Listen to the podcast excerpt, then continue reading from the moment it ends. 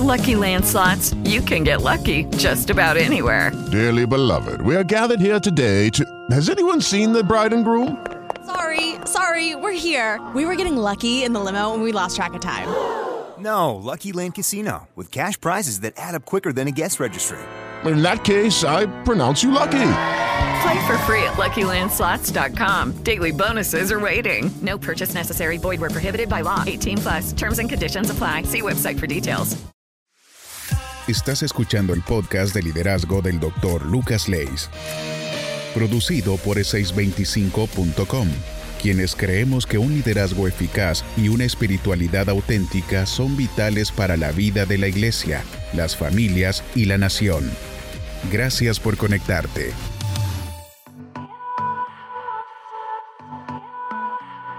Cuando dejamos de comer algunos nutrientes necesarios para la iglesia, no solamente tenemos hambre, sino que sucede algo peor, y es que perdemos el apetito.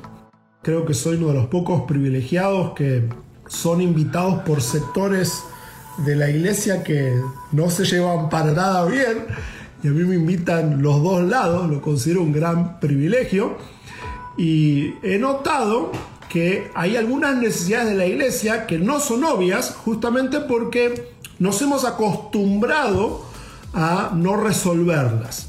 O sea, hay pedidos en la superficialidad de la realidad eclesiástica que todos tienen, que todos sabemos que la gente se plantea. Pero hay algunas necesidades que como por años no las hemos satisfecho, han dejado de ser un apetito de la iglesia. De eso te quiero hablar hoy, porque creo que definitivamente esto es algo que debemos resolver para la sanidad de nuestras congregaciones. En muchas iglesias ha reinado la idea de que planificar no es darle lugar al Espíritu Santo, como si fueran contradicciones. Preparar las reuniones, mejorar los ministerios, eh, trabajar en crear mejores dispositivos de influencia, no es tan espiritual, porque lo espiritual es dejarnos guiar por el Espíritu en el momento. Y ese dejarnos guiar por el Espíritu en el momento, lo que significa en la práctica, por más que esas sean nuestras palabras, y hacemos lo mismo de siempre, y repetimos lo mismo de siempre, y soltamos la marea de clichés que termina aburriendo a la gente porque la gente ya escuchó eso, ya hizo eso, y ya vivió eso y hacemos eso simplemente por inercia ministerial, o sea, porque es lo que siempre hicimos. Y eso nos lastima a todos. Y claro, a veces la gente sospecha que algo está mal, pero no lo dice porque no sabe qué otra cosa le podemos ofrecer. No sabe lo que es una reunión, un culto y un ministerio bien preparado, con una reunión que tiene un foco, un tema, donde se concatenan los esfuerzos, Digo, ¿a qué me refiero? Por ejemplo, las canciones tienen que ver con el sermón, para que luego quede claro el tema que se está tratando. Los que participan de la alabanza y la adoración ensayaron no solamente canciones que son populares, sino que buscaron la guía del Espíritu Santo y las prepararon, no solamente que ensayaron musicalmente, sino que las prepararon con un criterio de influencia hacia la congregación. Los pastores preparamos el tema, estudiamos, indagamos, y no es que nos preparamos mirando un video en YouTube. El otro día alguien que lee mucho, un amigo cercano, me, me apuntó, la verdad es que Luego me arrepentí de mirar el video, porque no, no, me hizo bien, pero se los voy a confesar. Este amigo me dice, mira esto, y me da un link de un predicador muy conocido que cuenta una historia en su mensaje, que yo sé de dónde viene, viene de un libro que yo publiqué hace años, y él la cuenta como que es propia, y escucho un poco más, y todo su sermón es una traducción al español de un sermón en inglés de un autor americano. ¿Mm? Y estoy hablando de un predicador conocido no nos preparamos, nos preparamos mirando videos en YouTube. No, tenemos que ir más profundo y de hecho tenemos que repensar todo lo que hacemos. ¿Por qué hacemos las reuniones como las hacemos? Por eso decía recién, necesitamos cambios estructurales y no solamente estéticos. A mí me entristece que en muchos rincones de la iglesia se crea que renovar la iglesia es cambiar la ropa o actualizar la música. hay mucho más que debemos actualizar. Necesitamos mejores estructuras, necesitamos plantear mejor cómo cumplimos con la misión, necesitamos prepararnos mejor en la comunicación del Evangelio. Y eso no niega la búsqueda de guía del Espíritu Santo. ¿Por qué el Espíritu Santo nos va a tener que guiar en el instante y en el momento en que tenemos ya el micrófono en la mano y no nos preparamos? ¿Qué tal? Pedirle la guía al Espíritu Santo con un equipo de trabajo, con la Biblia abierta, con cuadernos, estudiando, juntos meses antes, creando un plan de estudios, creando una dinámica de enseñanza, preparándonos para hacer cada vez mejor lo que el Señor nos ha encargado. Así que cuidado cuando por parecer espirituales no planificamos. Nadie planea fracasar, pero muchos fracasan por no planear. Cuando las nuevas generaciones, por ejemplo, creen que la iglesia es aburrida, esa es una tragedia. Porque lo que indica no es que el Evangelio es aburrido, sino que la iglesia actúa por inercia, no se prepara, actúa siempre creyendo que es la espontaneidad sinónimo de espiritualidad. Y no, la espontaneidad no es sinónimo de espiritualidad. Si algo es realmente importante para el espíritu, demanda que nuestro intelecto esté involucrado, demanda que nuestro sistema volitivo esté puesto a disposición. Tenemos que planificar, tenemos que prepararnos, tenemos que estudiar, tenemos que ir más profundo, tenemos que replantear las formas. Necesitamos mejores estructuras para cumplir con la misión. La palabra de Dios es clara en dejarnos la misión. Vayan y hagan discípulos, pero no nos deja horarios, formatos de culto, liturgias, cuánto dura el mensaje, todo eso continuamente debe ser replanteado.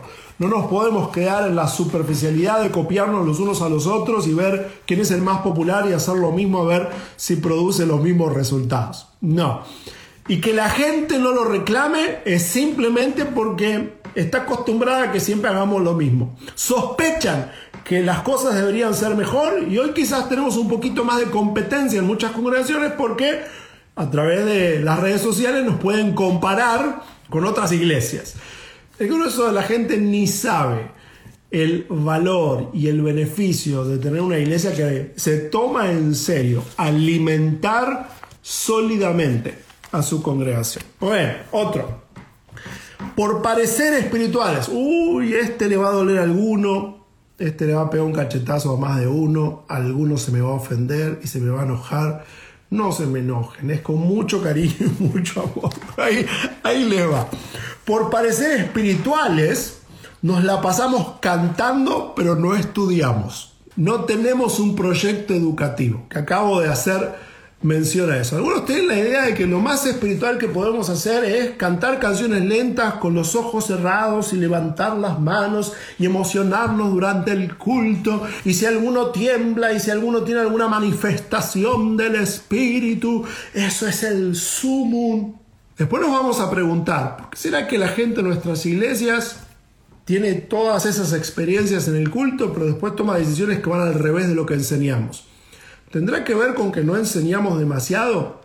Hace un tiempito atrás llevé a mi hijito a, la iglesia y me dijo algo curioso. Y me dice, no, hoy no estuvo muy bien. ¿Por qué? ¿Qué, ¿Qué aprendieron? Bueno, ese es el punto. No aprendimos nada, pero cantamos demasiado. O sea, cantar es una preciosa expresión, pero hay de nosotros cuando lo único que ofrecemos es un lindo rato de canto.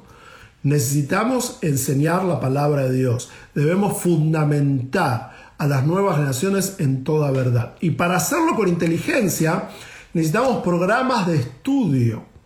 Te demuestro que esto que estoy diciendo la mayoría no lo captura.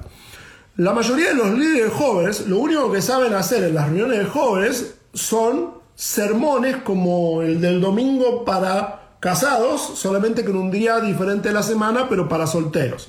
O sea, hacemos una reunión igual que la del domingo, pero para solteros en otro día de la semana. Y los mensajes se pisan entre sí. Cada uno eh, se inspira y trata de enseñar lo que le viene a la mente, lo que vivió. Y luego nos preguntamos, ¿por qué será que hay gente en nuestras iglesias que tiene 20 años, venía a las reuniones todas las semanas, pero no sabe demasiado de las principales doctrinas de la fe? Bueno, una de las razones es no tener un programa de estudio, no desarrollar un programa educativo, utilizar materiales de enseñanza. Vos, vos que sos pastor de jóvenes y líder de jóvenes, ¿utilizás materiales inductivos de enseñanza en base a preguntas? ¿Hay secuencia en tu enseñanza? ¿O todos los sábados o todos los viernes cada predicador de turno se pisa y repite las mismas cosas? O si se aburren con la enseñanza porque no está organizada y no están aprendiendo demasiado, tu único recurso es cantemos, cantemos, cantemos, cantemos un poco más. ¿No sería muy triste que las nuevas generaciones de la iglesia se pasen demasiados años cantando y un día se vayan a la universidad y en la universidad, en la primera clase de filosofía, los perdemos porque no tienen respuestas a las preguntas del mundo? Bueno, tenemos que crear mejores procesos pedagógicos con la palabra de Dios. Necesitamos programas de estudio. Un síntoma para mí de que muchos no agarran la onda de, eso es, eh, por ejemplo, el servicio premium de S25 Gracias a Dios, hay más de mil iglesias que lo usan, pero un montón de líderes y pastores que se podrían beneficiar de eso no lo usan porque no se imaginan cómo usarlo, porque nunca vieron un proceso de enseñanza organizado y ordenado y con materiales y dándole materiales a los participantes y que se lo lleven a la casa y que los padres eh, sean parte del programa. Nunca lo vieron. Esto que estoy diciendo todo tiene que ver con la inercia de la iglesia. Muchos de nosotros nunca lo vimos entonces no lo imaginamos. Pero necesitamos desarrollarlo con urgencia. Número 3. Por parecer espirituales, priorizamos las manifestaciones cúlticas, pero no cuidamos la vida cotidiana de la gente. No hay acompañamiento pastoral ni discipulado. Otra vez digo algo crudo, espero que no ofenda a nadie, pero ahí les va. Yo creo que la mayoría de los cristianos evangélicos en Iberoamérica no saben lo que es congregarse. ¿Por qué? Porque nunca lo vieron, porque nunca fueron pastoreados, porque nunca tuvieron mentores. Por eso es que los líderes de nuevas generaciones usualmente lo que imitan es lo que se hizo primero con ellos. A mí lo que hicieron conmigo fue una reunión semanal, entonces ahora hago una reunión semanal. ¿Qué tal poner el palo en la rueda y mirar el ejemplo de Jesús? Y leer con criterio el Nuevo Testamento y repensar el rol pastoral. Y muchos cristianos lo único que han tenido a través de su vida son predicadores en vivo y ahora youtubers, pero nunca han sido pastoreados. No han tenido líderes que conocen su nombre, que conocen dónde viven, con quién, cuáles son sus aspiraciones, cuáles son sus luchas, sus pecados, su concupiscencia. No han tenido líderes que les ayudan a conocerse a sí mismos. Piensa por un momento en la palabra pastor. ¿De dónde viene la analogía? De un cuidador de ovejas. ¿Qué hacía un pastor de la antigüedad con sus ovejas? ¿Les tiraba un sermón semanal? No. ¿Las juntaba en un corral para enseñarles algo?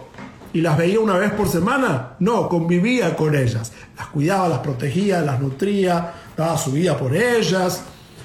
Bueno, pastores y líderes, tenemos que asegurarnos que nuestra gente está contenida. Aunque no lo reclamen porque nunca lo vieron, ¿eh?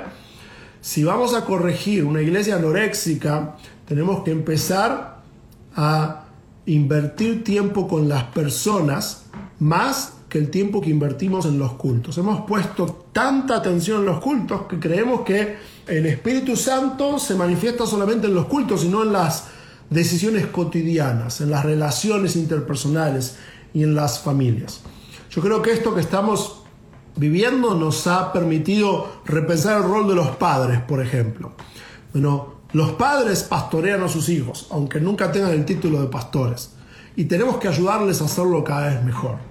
Los líderes de niños pastorean a los niños, los de adolescentes, los de jóvenes. Nosotros con los adultos tenemos que pastorear a las personas. Y obviamente en una iglesia en crecimiento, el pastor no puede tener una relación cercana con todas las personas, pero tenemos que asegurarnos que todas las personas tienen a alguien cercano que le escucha, que le conoce y que le acompaña. Por muchos años hemos hablado de profundidad intelectual, profundidad teológica y profundidad espiritual, pero no hemos hablado de profundidad relacional. Yo ahora he empezado a hablar intencionalmente de profundidad relacional, porque creo que la profundidad relacional de una congregación tiene todo que ver con la clase de cristianos que producimos. Estamos tan desacostumbrados a todo esto que quizás nos pasa eh, como el escritor de la carta los hebreos, en Hebreos 5, 11 al 13. No sé si leíste ese texto alguna vez. Quisiera decirles mucho más sobre este asunto, pero sé que como no quieren entender no me va a ser fácil explicarlo. Después de tanto tiempo ya debían poder enseñar esto a otros, sin embargo, hay necesidad de enseñarles de nuevo hasta los más sencillos principios de la palabra de Dios. Algunos se han debilitado tanto que como niños tienen que tomar solo leche en vez de alimentos sólidos. Esto demuestra que todavía no saben diferenciar entre el bien y el mal y entonces son como niños recién nacidos. Qué triste que es que nuestra gente en muchas congregaciones ha sido tan mal alimentada que lo único que quiere son milagros o un mejor sermón o que la alabanza mejore y que el culto sea atractivo y nada más, pero no están reclamando de nosotros atención pastoral, enseñanza organizada y un plan educativo que les ayude a madurar en Cristo. Ahora, que ellos no le reclamen no significa que no es nuestro llamado y nuestra responsabilidad. Tenemos que trabajar para que cada hijo de Dios que tenemos el privilegio de influenciar esté bien alimentado bien alimentada en la palabra de Dios. Entonces, ¿qué podemos hacer para revertir la anorexia en la iglesia? esta anorexia eclesiástica o espiritual que tristemente ha sido parte del el común denominador en nuestro continente. Bueno, número uno, pastores y líderes, estudiemos eclesiología, misiología e incluso, escúchame esto, desarrollo de eventos. Tenemos que mejorar nuestras metodologías, tenemos que ir más profundo en comprender qué es sagrado y no lo debemos cambiar y qué simplemente es metodológico y debemos seguir actualizando. Y no nos quedemos en la superficie de los cambios. El gran cambio que necesita la iglesia no es una pantalla LED en el centro del escenario o que uses G rotos y te saques la corbata. El gran cambio es cómo hacemos un mejor discipulado a nuestros hijos, cómo logramos que no se pierdan los niños cuando llega la adolescencia, cómo logramos que los jóvenes en la etapa universitaria no pierdan la fe, cómo logramos que las nuevas generaciones deciden correctamente respecto a la pareja, cómo les ayudamos a las nuevas generaciones a descubrir su vocación y ponerla al servicio de la causa de Cristo. Esos son los planteos que tenemos que hacernos y no simplemente ¿Cómo mejoramos la reunión? La reunión tiene que mejorar, pero hay mucho más que debemos repensar y reimaginar. Siguiente recomendación para revertir esto. Usa materiales y arma un programa de enseñanza. Pero ese 25 tiene un montón de materiales de enseñanza. Tristemente, en el grueso de nuestras iglesias, de alguna manera la inercia lo que nos comunicó es que usar materiales de enseñanza es para el Ministerio de Niños. El Ministerio de Niños sí tiene un programa de enseñanza. Pero del Ministerio de Adolescentes hacemos cultos, reuniones, donde cada uno predica lo que se le da la gana, estamos siempre repitiendo lo mismo, la única novedad es la última canción de Hilson, las reuniones se hacen monótonas, en las iglesias más contemporáneas las reuniones de jóvenes fracasan porque son iguales a las reuniones del domingo, y de hecho la reunión del domingo es una reunión juvenil, y entonces la reunión del sábado no hace sentido. Y suceden un montón de problemas porque no tenemos programas de enseñanza necesitamos materiales, necesitamos ayudar a la gente a progresar en su comprensión de la revelación bíblica. Así que por el amor de Dios empieza a utilizar materiales. Y de hecho, en el punto anterior, te recomiendo utilizar los cursos del Instituto S25, justamente por esto que tenemos un instituto online con cursos mensuales. Yo no sé si sabes esto. El Instituto S25 ofrece cuatro cursos nuevos por mes online. Estudiantes de más de 30 países. Eso nunca sucedió. No hay ninguna oferta ni siquiera Así que aprovechala. Si querés ir a Blockbuster a ver qué materiales hay, dale. ¿eh? Pero si podés bajarlos desde tu casa, desde tu teléfono, desde tu iPad y tener continuamente materiales para imprimir, aprovechalo. De eso se trata el contenido premium de S25. De hecho, no son solo materiales para imprimir, aunque hay libros y hay lecciones y hay un programa anual. Y última de estas recomendaciones. Entrenemos a nuestros líderes para que pasen tiempo con la gente. Si los líderes cristianos ponemos solamente nuestra energía en mejorar reuniones, somos organizadores de eventos y no pastores. Si somos pastores, es porque pasamos tiempo con las ovejas. Muchos de tus líderes, querido pastor, nunca recibieron cuidado pastoral y por eso no saben darlo. Tenés que enseñárselo. Primero modelarlo con algunos de ellos, no con todos porque es imposible. Según quién, el estilo de Jesús, él le dio la mayor parte de su tiempo a solamente tres, Pedro, Jacobo y Juan. En la mayoría de las escenas de los evangelios lo tenemos solamente con esas tres personas. Luego estaban los otros nueve, pero aún entre los doce tenía tres con las que pasaba la mayor parte de su tiempo. Y de ahí luego se nos menciona a 70 y a 500 y último a las multitudes. El otro día di una conferencia de esto un equipo de líderes y muchos me miraban sorprendidos. Jesús le huía a las multitudes y le daba la mayor parte de su tiempo a sus discípulos.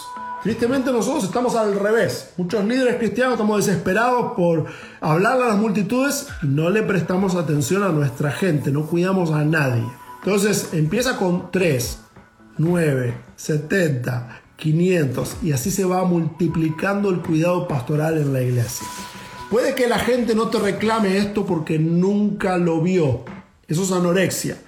Pero no significa que no lo necesite para su salud espiritual.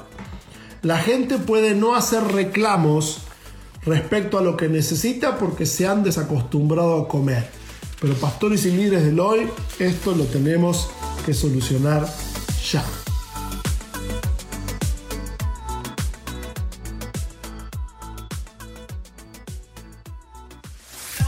Gracias por escuchar el podcast de liderazgo del Dr. Lucas Leis.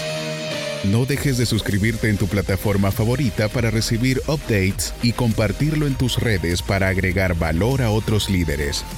Para contactarte con Lucas y nosotros, visita es625.com. With Lucky Land slots, you can get lucky just about anywhere. Dearly beloved, we are gathered here today to. Has anyone seen the bride and groom? Sorry, sorry, we're here. We were getting lucky in the limo and we lost track of time. No, Lucky Land Casino, with cash prizes that add up quicker than a guest registry. In that case, I pronounce you lucky. Play for free at LuckyLandSlots.com. Daily bonuses are waiting. No purchase necessary. Void where prohibited by law. 18 plus. Terms and conditions apply. See website for details.